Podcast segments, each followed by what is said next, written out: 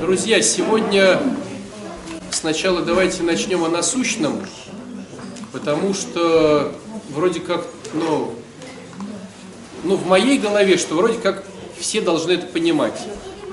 А по факту, что происходит, вроде как много народа не понимает. Если понимание, что ходить к всевозможным экстрасенсам, бабкам, деткам, гадалкам, это неправильно, мягко говоря. В Евангелии прям так четко и написано. К ним не ходить. Давайте разберем, чтобы было понятно, почему не ходить. Какие есть версии, почему к ним ходить нельзя? Это понятно, а почему?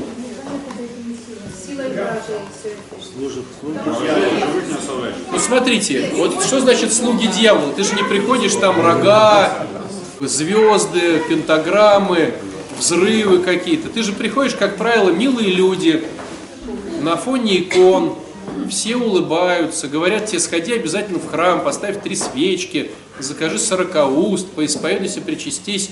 То есть все в принципе, но человек обладает действительно даром, допустим, исцелять, видеть, диагностировать и так далее, и так далее. Почему нельзя?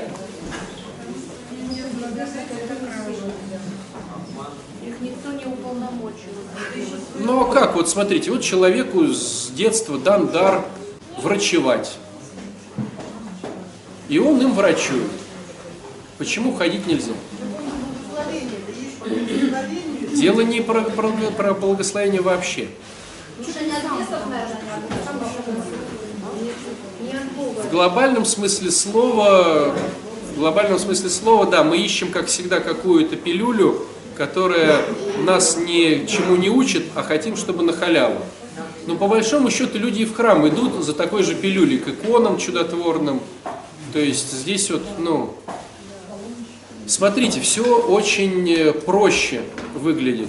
Я сегодня на проповеди говорил, в апостольских посланиях есть четкое указание.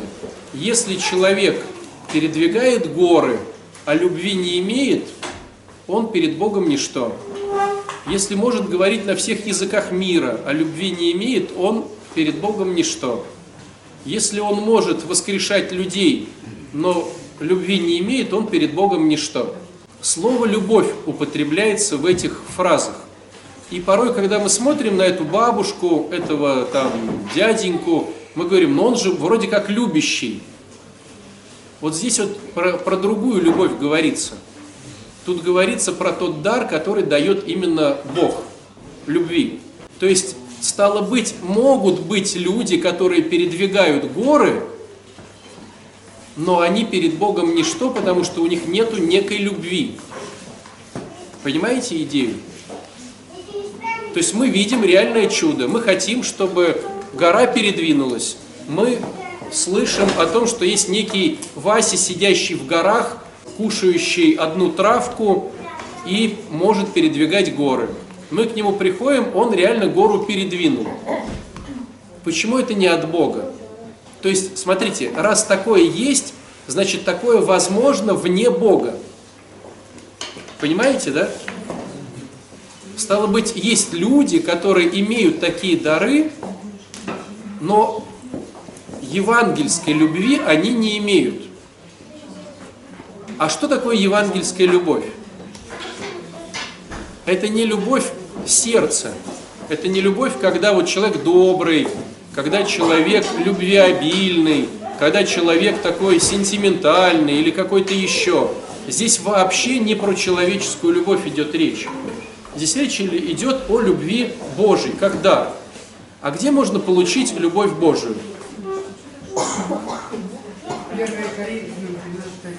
От Бога можно получить любовь Божию. А как получить от Бога Божью любовь? Вот в этом начинается уже как бы самое интересное. Как получить от Бога Божью любовь? Смотрите, ходить в храм – это инструмент в глобальном смысле слова. Молиться – это инструмент. Ну, смотрите, люди ветхозаветные ходили в храм? Ходили. Постились? Постились. Молились? молились. А зачем тогда нужен был Христос? Понимаете, если бы люди могли Божью любовь внутри себя стяжать через молитву, через пост и через служение и добрые дела, то Христу не надо было бы приходить. Понимаете? Только бесплодность этих попыток дало такую вот сложную схему, когда Бог посылает своего Сына, чтобы тот из божества превратился в человека, прожил в нищете кучу лет и еще был через оплевание распят. Вот если бы можно было бы стяжать Божью любовь через просто хождение в храм, посты и молитвы и служения, то не нужно было бы распятия. Не получается у человека. Человеческую любовь получается приобрести. Ну, мать любит сына, муж любит жену. Получается получить человеческую любовь. А любовь, которая вот Божья, ну то бишь как говорил Серафим Саровский, стяжание Святого Духа. Не получается. Если бы получалось, Христос тогда бы не приходил. Вот и все. Просто многие говорят, я без храма могу наполниться Богом. Можно наполниться чувством любви, можно наполниться чувством радости, но это вообще никак не будет связано ну, с Богом. То есть это вообще разные, ну просто, к сожалению, называем одним и тем же словом два совершенно разных понятия. Любовь обычная, вот человеческая, доброта, сострадание даже какое-то, привязанность, щедрость и Божья любовь.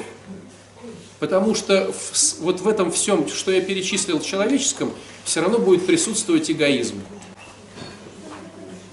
То есть человек даже не будет замечать, как он что-то делает, все равно через эгоистические свои понятия.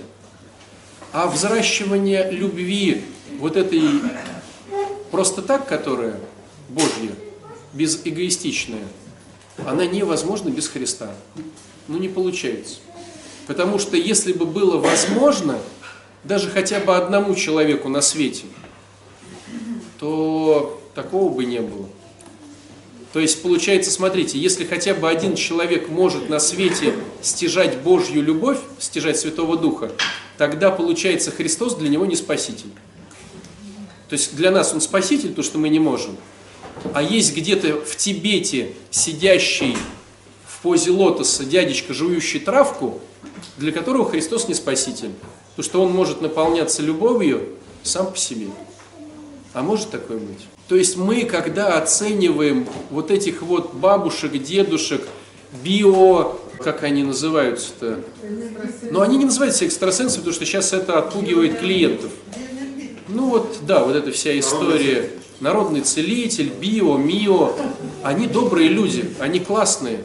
Но если ты знаешь, что он не растет во Христе, а что значит растет во Христе?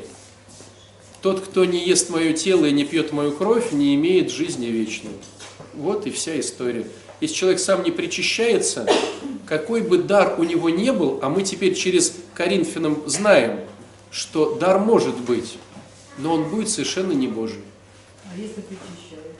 Если причащается, вот тогда другой разговор. Но, как показывает жизнь, вот это вся скопление вот этого всего, это, как правило, люди, не, не растущие в церкви.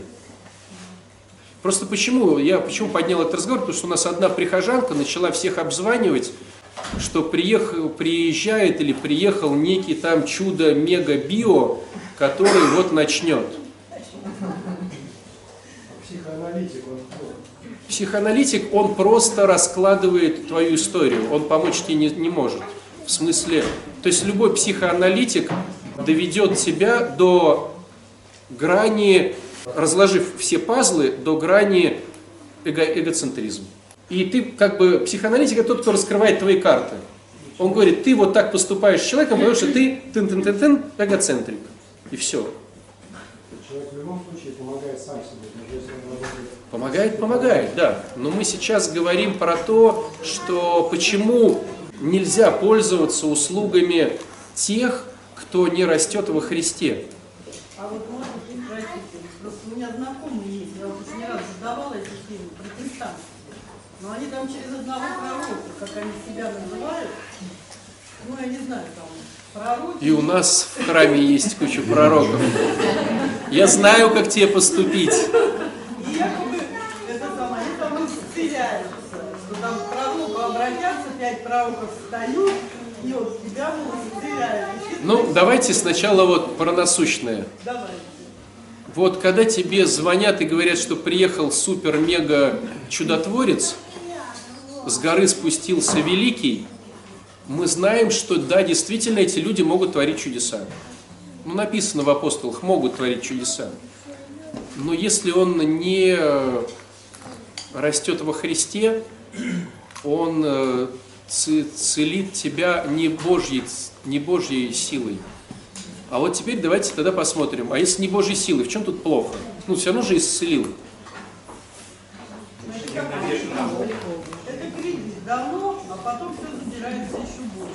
А. Да, вот если говорить по-честному, по практике, да, очень много случаев, когда проходит 2-3 года, и потом накрывает медным тазом, и люди порой даже не, не соображают, что это было из-за этого. Но сам факт, когда Бог с тобой, Он знает, что тебе нужно. Вот представьте ситуацию, у вас есть ребенок. И сейчас ребенок ест перловую кашу. Вот сейчас. Ты подходишь и говоришь, он что, у вас ест перловую кашу? Ой, как плохо. Перловая каша, сам тоже не люблю. На конфетку ребенок. Ну ты же не знаешь, что там за ребенок. Может, ему нельзя сладкое. Может, у него диатезы, может, у него то, может, у него все. Мама-то лучше знает, чем кормить своего ребенка. И когда у меня есть в кармане конфета, которой я хочу поделиться, это не значит, что я буду сейчас работать во благо этому ребенку. То есть Бог ведет нас, и Он знает, что нам нужно. Кому-то надо поболеть, а кому-то надо приобрести здоровье, кому-то надо разбогатеть, а кому-то надо стать нищим. Ну и порой так же и происходит же в домашних условиях. Разве не бывает такого, что мама говорит, ты сегодня не играешь на компьютере? Почему? А потому что вчера, допустим, он играл, да, и не учил уроки. И сейчас мама, ну, наказывает. Но она знает, почему она это делает, если любящее сердце, да? Ты приходишь такой, о, тебя отвратили от компьютера, ну на, на моем телефоне поиграй, ребеночек. То есть чужой человек видит только, ну как бы оболочку всего. Он, может быть, искренне хочет помочь. И, может быть, он знает, что он может помочь. У него есть конфета, компьютер или дар исцеления. Но зачем вмешиваться к Божьему дитя, когда Бог и так знает, как своему ребенку помочь? Тогда вопрос, а может Бог его посылает? Но Бог посылает только своих, понимаете? Поэтому эти все истории гадалки, не гадалки, экстрасенсы, не экстрасенсы, биоэнергетики, не биоэнергетики, они могут врачевать. Но полезно ли тебе будет потом? Второй вопрос, который хотел поднять, давайте дальше покрутим. Почему люди начинают обзванивать других людей? Вот смотрите, почему я говорю вот этот момент, он очень важный. Вот смотрите, вот давайте по-честному, по-честному. У нас много людей, присутствующих в храме, сами лежали в этой больнице. Или ходили к родственникам, когда те лежали в этой больнице. Большинство здесь присутствующих выздоравливает по программе 12 шагов. 12 шаг, который гласит о том, что мы несем благую весть. Вот почему нету энергии пойти на третье отделение, спустившись пол пролета, и проповедовать 12 шагом аж в воскресенье, когда вот прям об этом говорит вся полнота церкви. Сил нету. А обзванивать других людей, говорить о том, что кто-то приехал, великий там, могучий, или пускать какую-то еще там сплетню, силы есть. Почему? То есть почему ты, ну то есть, ладно, когда человек такой, знаете, факел в заднице, он и, и на отделение бегает, и туда бегает, ему что не дай, он везде бегает. А почему у нас нету сил служить Богу и людям? Но порой у нас появляется энергетика вот что-то делать. Какие версии? Ну, вдруг тебе начали названивать, что-то рассказывать. Откуда? Не, ну 12 шаг, ну программа же тоже помогла. Безусловно, когда появляется у нас энергия, как правило, она не Божья, она, как правило, эгоистичная. А эгоистичная, значит, когда я обзваниваю, я преследую свою цель. Стало быть, надо просто понять, что если человек раньше не проявлялся как факел в одном месте и не нес благую весть, а тут сейчас начал внести какую-то типа благую весть, стало быть, это просто эгоизм. Стало быть, если ты поймешь, в чем эгоизм этого человека, ты поймешь, почему у него вот эта вся энергия названивать и проповедовать. Есть какая-то выгода. Но если мы говорим про вот этих товарищей экстрасенсов, то сердце все равно понимает, что что-то ты делаешь не то. А если сейчас все с храма пойдут туда, да батюшка благословит, то вроде я делаю неплохой поступок. Потому что в массе вроде как бы уже и легче. Понимаете? Позвонил одному, позвонил другому, позвонил третьему. Такой спасатель вдруг включился. С чего спасатель? Понимаете? То есть, то там 3 э, рубля в храм не принесет, то хлеба кому не даст. А тут начал спасать. В чем прикол спаса... спасательства? Энергию забирают.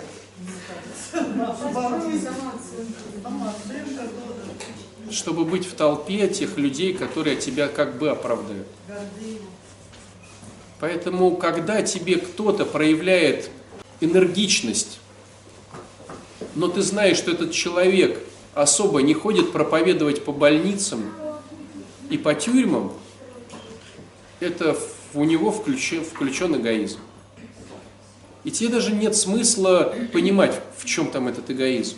Ну зачем, как бы, ну, ты все равно можешь даже не догадаться. Ну, Просто. Может быть, поиск таблетки Нет, поиск таблетки идет для себя, когда он начинает тебя включать в эту таблетку.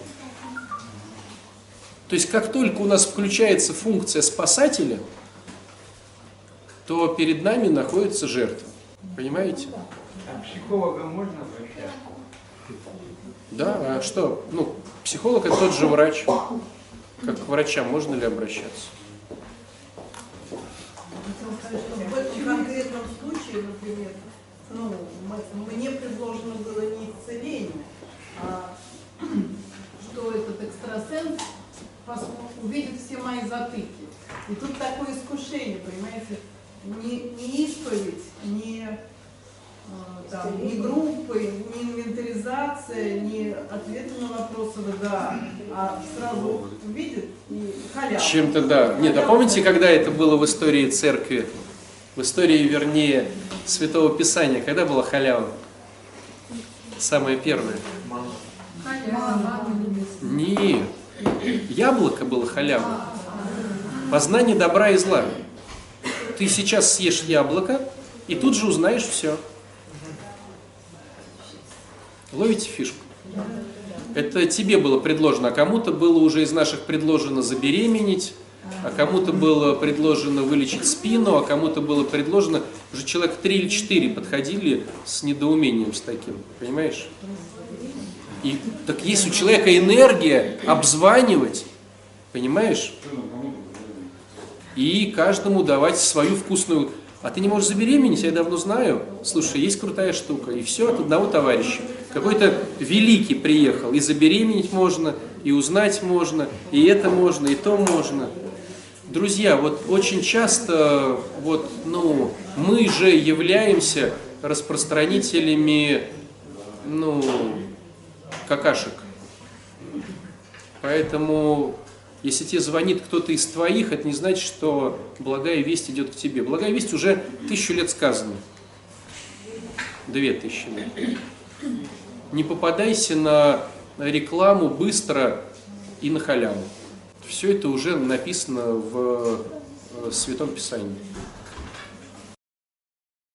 Есть ли понимание того, что муж не всегда является мужчиной? а жена не всегда является женщиной. Вот в том-то и беда, понимаете? Муж – это тот, кто по паспорту поженился на тебе. А мужчина – это тот, кто решает твои проблемы. Жена – это по паспорту та, которая вышла за тебя замуж, подписав какие-то бумаги. А твоя женщина – это та, которая с уважением предоставляет тебе твои услуги, развлекает тебя. Вот в том-то и сложность, что мы ругаемся в семьях, что мы сами, не являясь мужчинами и женщинами, предъявляем претензии к мужу и жене, потому что на самом деле это не просто однокоренные слова, они подразумевают, что если ты мужчина, то есть ты муж, то ты как бы мужчина. И обижаемся не от того, что он плохой муж. В чем он плохой муж? Он хороший муж, он расписался с тобой. Он муж? Муж. Хороший? Ну, красиво расписался. А как можно еще определить слово муж? Не-не-не, это уже мужчина. В том-то и дело. Мы обижаемся, что он не мужчина, а говорим, как бы, ну ведь ты же муж. Я муж, я расписался с тобой. Если я умру, ты можешь взять, кроме моего имущества, и мои долги и, и раздать их. Я муж по бумагам. Потому что мужчина, он не по бумагам, он по факту. И жена, она только по бумагам. Ну, еще венчанный брак. А женщина моя, это по факту. Так вот, когда мы предъявляем мужу и жене, мы предъявляем, потому что мы думаем, что муж и жена самые мужчина и женщина для меня. Понимаете? А оно не может быть так, потому что муж и жена, ой, и жен, мужчина и женщина – это понятие роста. Ну, как бы вот есть мастер спорта, есть мастер спорта международного класса. То есть можно биологически родиться с половыми органами э, мужскими, но не быть мужчиной. Потому что мужчина – это ответственность. И навыки. Можно быть суперответственным, но не иметь навыков. Можно иметь кучу навыков, но не быть ответственным. То есть, получается, мужчина, тот, кто приобретает навыки и растет в ответственности. И женщина то же самое. Почему женщина должна развлекать? Почему, говорится, женщина должна его развлекать? Потому что мужчина сам может заработать. Потому что мужчина сам может заработать, но ему сложно развлекать. Ему грустно, поэтому ему сделали помощницу.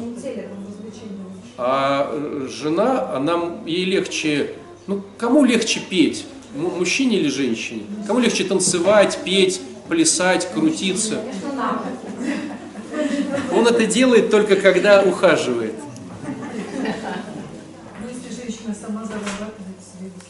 Так и мужчина сам себя развлекает. Это так и есть в нашем обществе. Но генетически-то, понимаете? Генетически-то. Кому легче? Так, а вот смотрите, сейчас волна на Западе.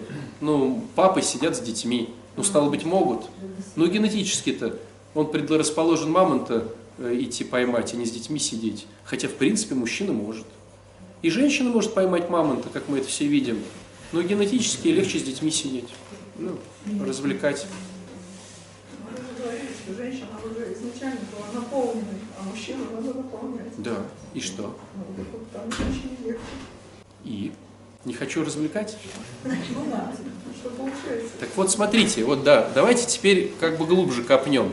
А почему не хочу развлекать и не хочу решать проблемы, говорит мужик. Да? Мужик говорит, не хочу решать проблемы этой женщины. Женщина говорит, не хочу развлекать этого мужика. Все дело в том, что мы тогда сталкиваемся... То есть ты можешь меня развлечь?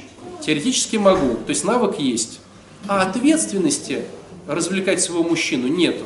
Также у мужчины ты можешь решить мою проблему сейчас? Могу. А ответственности ее решить нету. Понимаете, да? Так вот, все упирается в эту дурацкую ответственность. А ответственность – это такой момент, который растет. Вот прям как в спорте.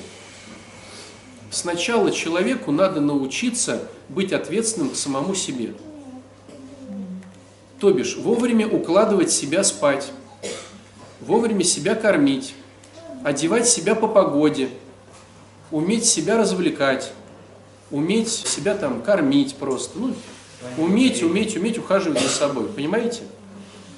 И когда мама, допустим, делает все за ребенка, она лишает его тупо прокачки вот этого навыка быть ответственным к самому себе. Как только он начнет быть ответственным к самому себе и научится этому, это знаете, как вот, ну представьте, человек поднимает вечно гирю 16 килограмм. И в какой-то момент она становится неинтересной, он ее вот так вот. Ему уже надо там следующую гирю, какая там, 24 идет, да? 24 уже интересно. Это ответственность ко второму человеку. То есть себя он может быть ответственным. Ответственность ко второму человеку. То есть как раз природы так вот устроено, что за, за время своего созревания в семье ребенок учится брать ответственность за себя. Когда он начинает искать романтические отношения, чтобы вот найти себе супруга в жизни. Когда он уже 16 килограмм поднимает легче, ему хочется новую, новую гирю поднимать. Он начинает учиться быть ответственным за второго человека, период ухаживания, учится. То есть он вспоминает, что у него есть человек, что надо бы там покормить, куда-то сводить, о чем-то поговорить, как-то что-то решить, гвоздь этому человеку там в стенке там забить. Период ухаживания, он учится этому. И когда он этому научился, то он уже поднимает эту гирю 24 килограмма, и он может, и он хочет поднимать следующее, там поет 32. Они рожают ребенка. И у него появляется уже желание учиться быть ответственным к третьему. Ну, э, я, жена, да, или я, муж и ребенок, третий человек. И вот он учится, благо ребенок растет. Вот эта вся история, когда ты вдруг взял двух 13-летних подростков, это плохо. Тебе надо самому прожить. Вот он маленький, маленькая заморочка. Он стал побольше, большая заморочка. Он стал еще больше, еще большая заморочка. Потом пошел в школу, другие деньги. Потом вырос в школе, какие-то там уже танцульки, новые деньги. И, и растет. Появляется второй ребенок. Что происходит у нас в жизни? Ну, то есть вот так вот растет ответственность. Так появляется мужчина, и так появляется женщина. То бишь ответственность. Навык мы на, на, на, нарабатываем как бы само собой, а ответственность у нас проседает. То есть, если, а нельзя перепрыгнуть, если я не умею быть ответственным к одному человеку, то бишь к себе, я не могу сразу же взять ответственность за второго человека. Но беру. То есть, получается, в семье не дали этого навыка ответственности к самому человеку, потому что вечно ему попу подтирали а он уже хочет вовсю там целоваться и со всеми встречаться. И вот он э, женился в 18 лет, и ребенка они тут же уже родили. И вот сейчас приходит женщина, потому что ребенку 12 лет, а муж как бы разгильдяй. Так ясно дело. То есть у тебя уже семья, а навык у этого мужчины – укладывать себя вовремя, кушать правильно и одеваться грамотно, у него нету. Тогда вопрос, а ты что, не видела, что он еще не приобрел навык даже обеспечивать самого себя? Конечно, не видела. Почему? Потому что, а, надо было из дома быстро убежать. Б, ну ничего, меня полюбит, я научу его. В, я уже старая, такого упускать буду дурой. Ну там, Г, Д, Е. То есть быстренько вышли замуж, женились, ребенка родили двух-трех, а потом сели и подумали, а он-то вообще, ну, не алё. Он себе-то денег не может заработать. Вот смотрите, что нужно мужчине для прокормки? Ну, нужно снимать хотя бы комнату за 8 тысяч, коммуналка хотя бы две, то есть десятку надо зарабатывать, чтобы где-то жить самому. Э, ну, дошек два раза в день, ну там 300 рублей в день на питание, 300 умножаем на 3, это 9 тысяч, ну берем 10, да, с проездом, это уже 20 тысяч рублей, это на одного. Ну и какую-то шмачьюшечку купить, ну 25 в секонд-хенде, ну тридцатка. То есть, чтобы, чтобы мужику просто заботиться о себе, надо получать 30 тысяч в месяц. По минимуму. Ты берешь мужика, у тебя ребенок, ты берешь мужика, который зарабатывает 20 тысяч в месяц. Типа, да? Да, что ты от него хочешь? Но если так вот просто сесть и не спеша подумать, то он должен зарабатывать 30. Просто даже для себя. Чтобы он зарабатывал на тебя, ну это хотя бы должно быть 40.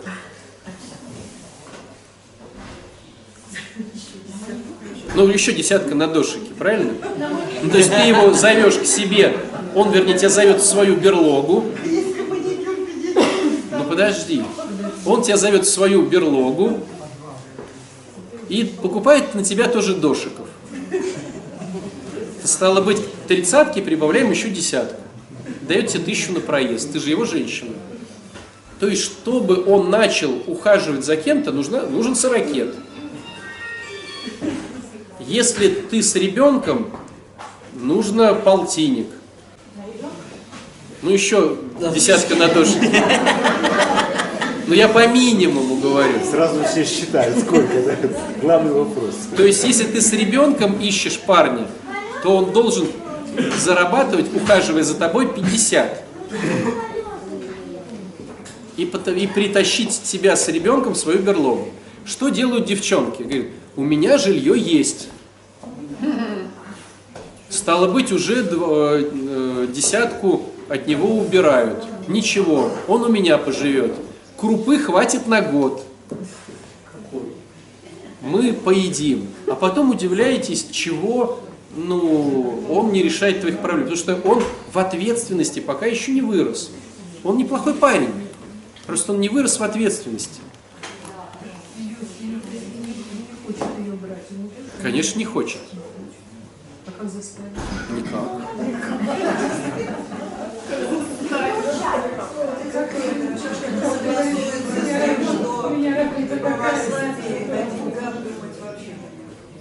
Такого нету в православии.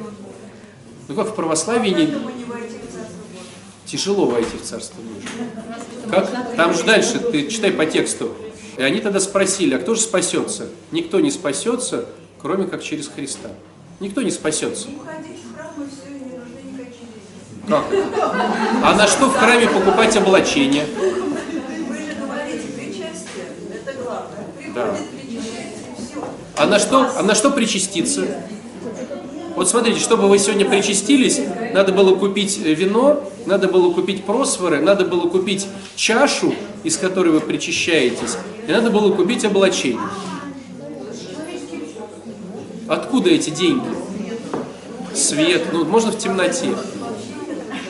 А? Как нет разговора? А они заходили, платили налоги. Да. Как это нет разговора?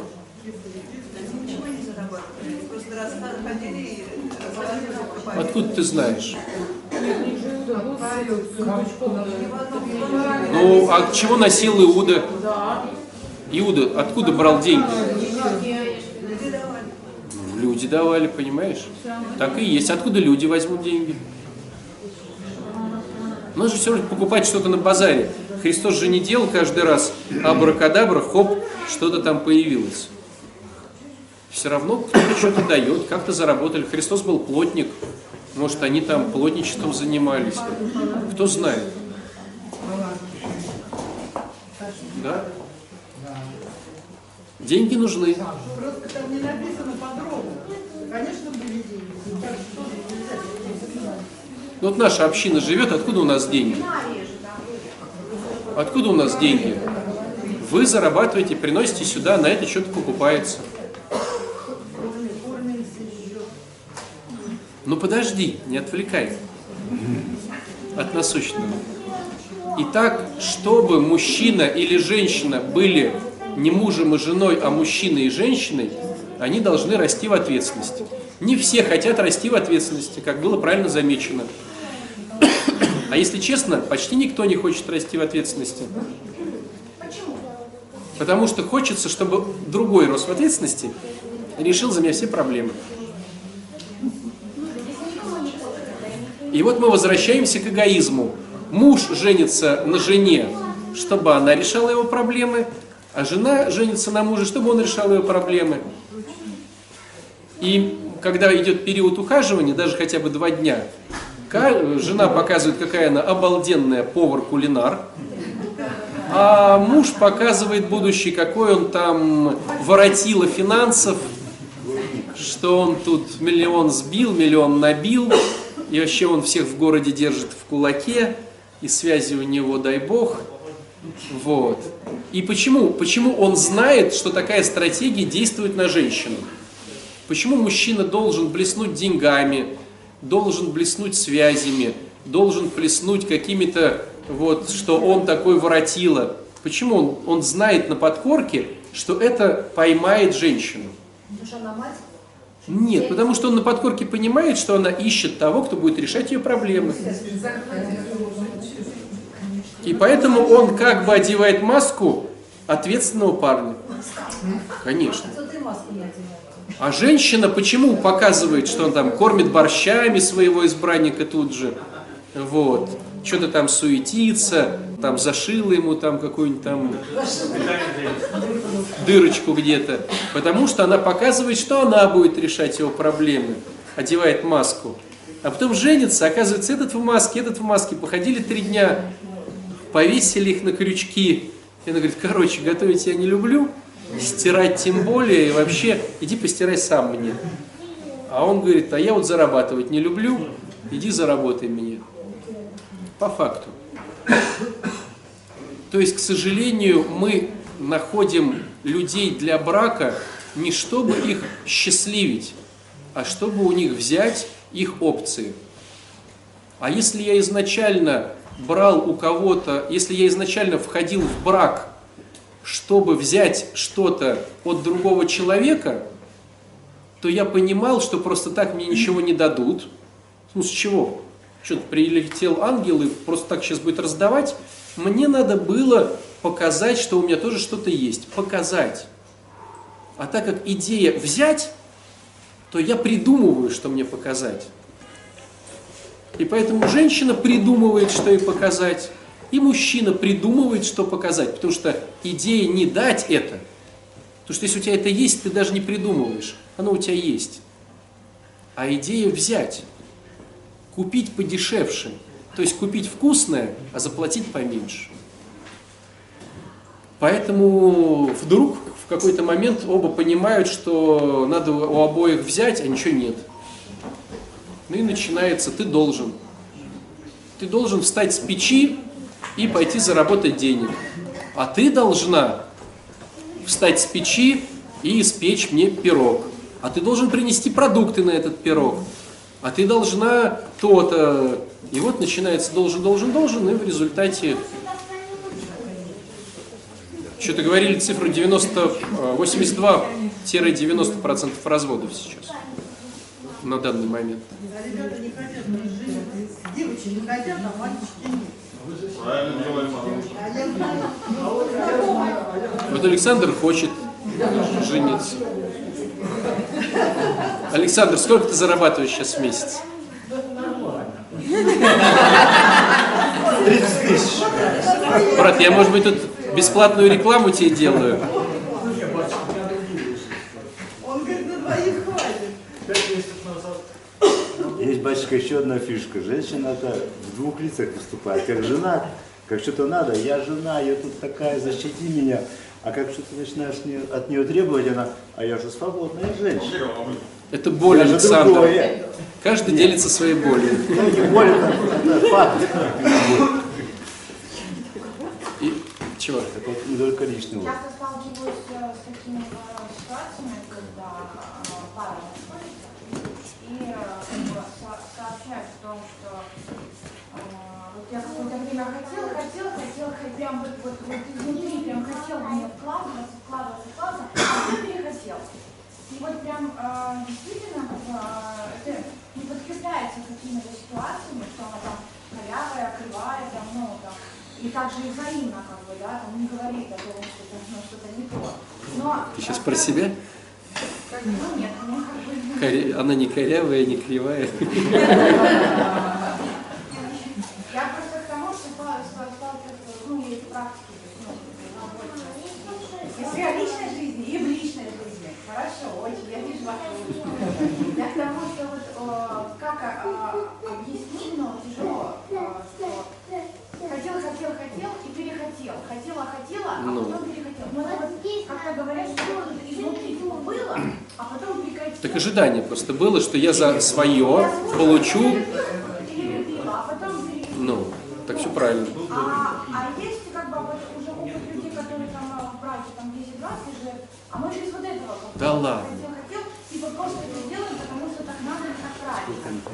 И вот такие вот как бы два и как. Вот есть люди, которые врут психологу, а есть люди, которые честно говорят психологу. Никто не делает просто так.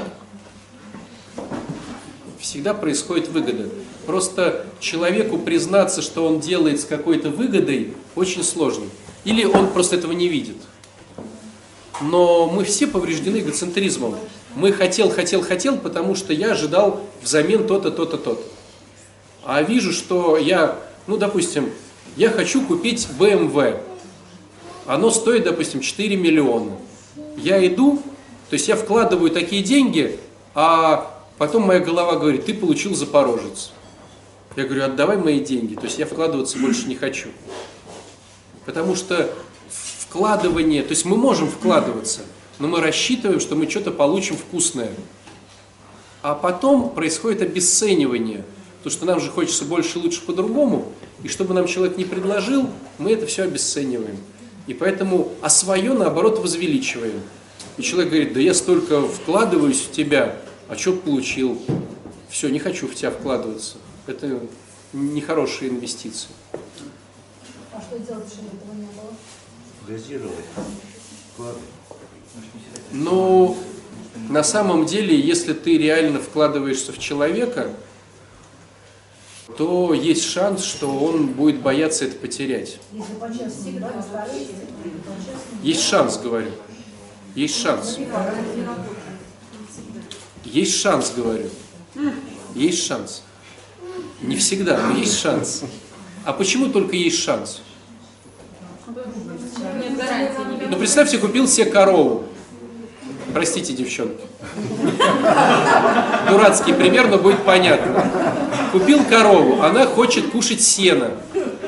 А у меня ягоды. Я кормлю ее ягодами, кормлю. Я искренне кормлю ее ягодами. Она хочет сена. То есть период ухаживания нужен для того, чтобы понять, совпадаем ли мы, подходим ли мы друг к другу. Мужчина смотрит на диапазон придурковатости, скажем так, жены, ну, будущей женщины, а она смотрит, у нее там ягоды или сено. Потому что он может быть хороший, но у него нету просто того, что нужно тебе. Ну, нету у него. То есть он классный, но он не может дать то, что конкретно нужно тебе. Ведь, смотрите, женщина своеобразная, ну, давайте опять вот, это метафора с цветком. Вот есть цветки, которым нужно много света. А я классная тьма. Ну, я классная, ну, тьма. А мне нужно, а цветку нужно много света. Или, допустим, я очень преизобильная вода, а это кактус, а девчонка кактус. Ей надо мало воды. И получается, я классный, потому что у меня много воды, она классная, потому что она цветущий кактус. Но мы несовместимы. Я даю ей то, что ей не нужно. Понимаете? И я, так как вода, я ожидаю, что из кактуса вырастет роза. А она не роза, она вот другой цветок какой-то. Не все люди совместимы. Не все люди... Период ухаживания. Мы живем, мы смотрим, мы гуляем. Поэтому период ухаживания как минимум год.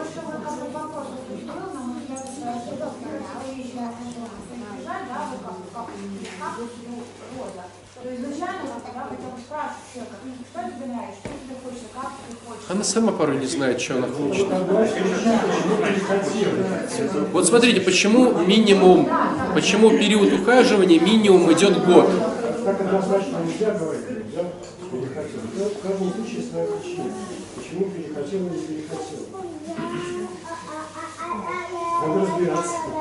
Я просто к тому, почему год период ухаживания минимальный. Потому что женщина в течение года, она разная. Минимальный период ухаживания без секса – год. Какую-то чушь спорол, да? Вообще. Фу, и такие дизлайки такие пошли. Что он говорит такое? Что Почему? Женщиной идет. Почему год? Потому что женщина в течение года разная. Разная. Она вот сейчас такая, допустим, летом, потом осенью она другая, зимой она третья, а весной она четвертая. И если ты просто не погулял, не подружил с женщиной год, ты не знаешь, что это за ну, вот, субъект находится рядом с тобой. Вот. Но про- происходит, почему я говорю про секс, почему важно его отдалять? Потому что у нас в голове история, если секс произошел, все, вы как бы уже пара, вы должны друг другу. Все как бы, мы, мы уже должны. То есть, смотрите, вот, ну, девчонки, по-честному, если он с тобой переспал, он теперь имеет ли право с другой переспать? Вот если он гуляет с тобой, он вроде как имеет право. Я просто, ну, мы дружим. Вот друг может пойти в кино с другой женщиной? Друг может. А тот, кто со мной переспал, уже не может. Понимаете? То есть секс, как бы не относиться к нему фривольно, он все равно тут же накладывает ответственность на человека. Да всегда так. Всегда так. Ну, смотрите, хорошо, давайте парней спросим. Вот ты переспал с девчонкой, она имеет право теперь переспать с другим парнем? Вот. А если ты с ней дружишь?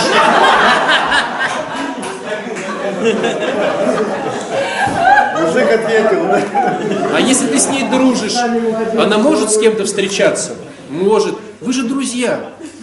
Ты можешь с ней встречаться, кто-то другой может с ней встречаться. Ты подарил ей цветочки, приходишь там, тебя позвали на чай, смотришь, другие цветочки стоят. А вот если по- пошел интим, то а кто это тебе подарил цветы? То есть тут же уже начинается ревность. Поэтому не надо вот, ну, эту всю историю. А что происходит? Происходит на второй, на третий день интим, никто ничего не понял, и вот уже как бы все друг другу должны, уже как бы микросемья, они не приспособлены друг к другу. Один э, такой, а другой другой.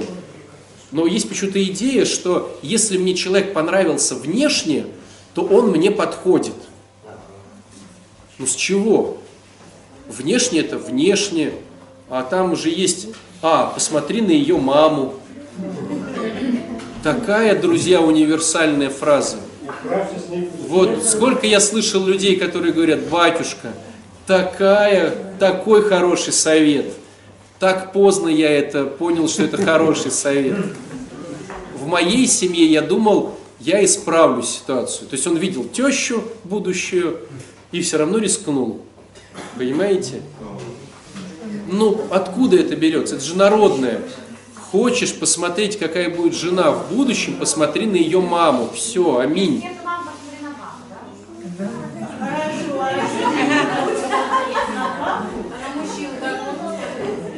А что на мужчину смотреть? Она выберет такого, как ты. То есть ты смотришь на зеркало. То есть же- женщина выбирает все равно а-ля папа. Под, подсознательно. Потому что папа самый лучший, хоть он, он может быть самый худший, но выберет все равно папу. А если папа с детства не видел? Ну тогда может быть схема, кто выступал в роли отца. Какой-нибудь авторитет, да? Мгм. Авторитет. Но я к тому, что не все подходят друг для друга. Далеко не все. А если вот э, одна не подходит, вторая, третья, Ищите и найдете. Ищите женщину. Может, с тобой что-то не так?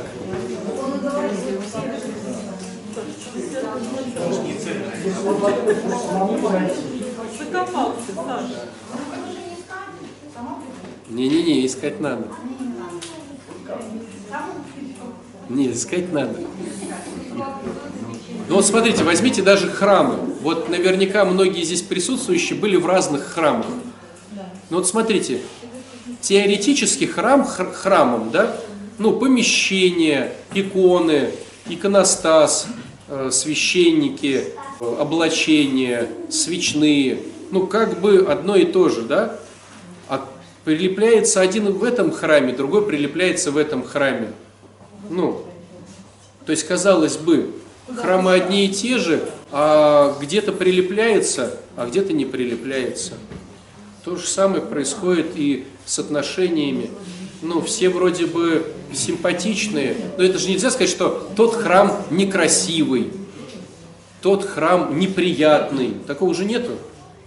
Храм как храм, ну просто тут душа лежит, а тут душа не лежит. Поэтому и с отношениями, но чтобы понять, что лежит душа, что не лежит душа, ну согласитесь, надо прийти, надо помолиться, послушать проповеди, посмотреть, как чего, какие движухи, ну, как, как тут что происходит. Вот. То же самое и с отношениями. Не все понравившиеся друг другу подходят друг для друга.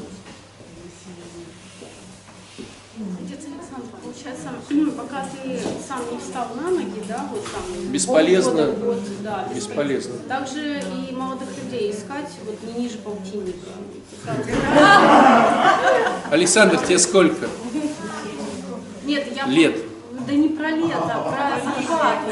А, зарплата? Да, У него нормально. Спрашивать как бы и все. Если нет, то не стоит рыпаться, через 10 лет все будет плохо. Полтинник это если не с ребенком. Нет, пол- нет 40, если с а сама, и 50, если с ребенком. Но если ты готова на дошике. Не выше. Грибочки туда уже не порежут. Нет, ну извиняюсь, что тоже. Давайте подытожим, друзья. Очень много людей, это как бы пирамида. Вот, вот хороший в- есть такой символ, друзья, пирамиды. Вот внизу пирамиды люди разного пола с низким уровнем ответственности. И чем выше уровень ответственности, тем меньше людей. Понятное дело, что понимая в глубине души свой уровень ответственности, каждый из нас хочет найти человека с большей ответственностью, чтобы тот его тянул, как ну, паровоз тянет вагон. Но человеку с большей ответственностью самому хочется присоединиться к человеку с большей ответственностью. Мы же эгоисты, понимаете? Стало быть, ты будешь только раздражать. Поэтому идеальная схема – это взять человека с такой же ответственностью. То есть, если ты ешь дошики, ну так по- по- по-простому, а хочешь найти человека, который ест виноград, то ему с тобой будет неинтересно. Тебе будет, а вот с тобой будет интересно тому, кто тоже ест дошики. Не-не-не, тебе с ним будет неинтересно, кто не кушает. То есть, как бы нам не хотелось прилепиться к большей ответственности, комфортнее мы себя будем чувствовать с человеком с, такой же, с таким же уровнем ответственности. А В психологии есть выражение аквариумов. Вот чтобы понять эту идею больше, там в психологии, ну, есть такая метафора, в какой-то книжке читал, не помню, люди делятся на аквариумы. Аквариумы – это как бы э, символ ответственности. И чем больше аквариум, тем больше рыба там плавает. Так вот, большой рыбе не... Для большой рыбы, ну вы же знаете, да, чтобы рыба выросла больше, ей нужен больше аквариум. Большой рыбе некомфортно плавать в маленьком аквариуме. А маленькой страшно плавать в большом. То есть для каждой рыбы свой аквариум. И когда ты перерастаешь свой аквариум, тебе надо перепрыгнуть в другой аквариум. Какое-то время там будет некомфортно, но потом ты приобретаешь вес и размер таких же рыб. То есть не ищи себе людей не со своим уровнем ответственности. А чтобы его понять, чтобы его понять, а подожди немножко, чтобы его понять, нужно быть честным по самоанализу. То есть нужно честно анализировать, кто я на самом деле. Там хорошая или качественная я ли женщина или мужчина, да? Отец или мать, сын или дочь. Качественный или некачественный, хороший или нехороший. Не по ощущениям, а по фактам. То есть вот по фактам. Ну вот смотрите, если ты хороший профессионал, как это понять? Ну тебя зовут на другие работы. Если ты хорошая женщина, как это понять? У тебя куча народа, кто зовет тебя на другие работы, да? Если ты хороший мужик, как это понять? Куча людей, которые зовет тебя на другие работы. Метафора всем понятна? Вот и все. Если ты обалденный мужик, но тебя не зовут на другие работы, если ты супер-мега женщина, но очереди нету,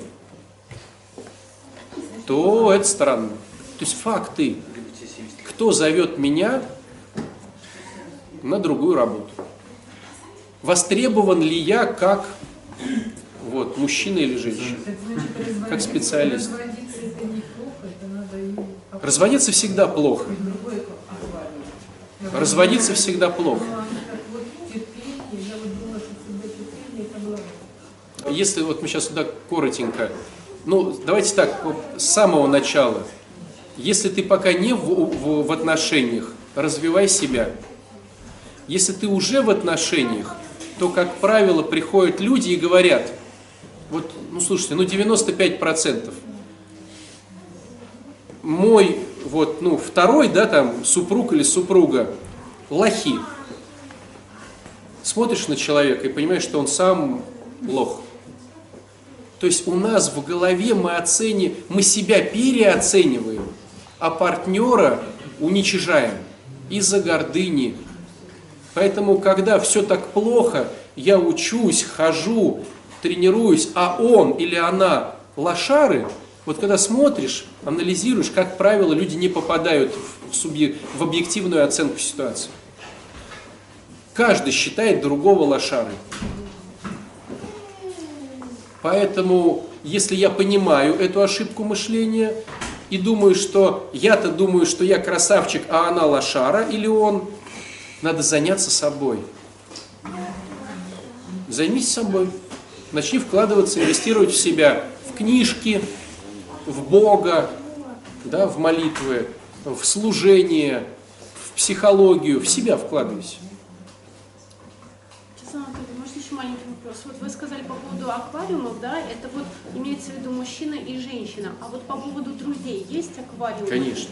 Если я хочу вырасти, попасть на высший уровень, с какими ребятами мне надо общаться? Ну, с друзьями, я имею в виду. Смотрите, друзья, есть люди, которым некомфортно дружить с такими, как они, потому что им хочется быть баринами. И они ищут себе друзей из нижнего аквариума, чтобы платить в кафешках, чтобы те у них в долг брали. Понимаете, да? То есть дружить с такими же, как ты, это все равно уже уровень. А с теми не получится дружить, потому что ты им не интересен. Собачка. Молимся Богу.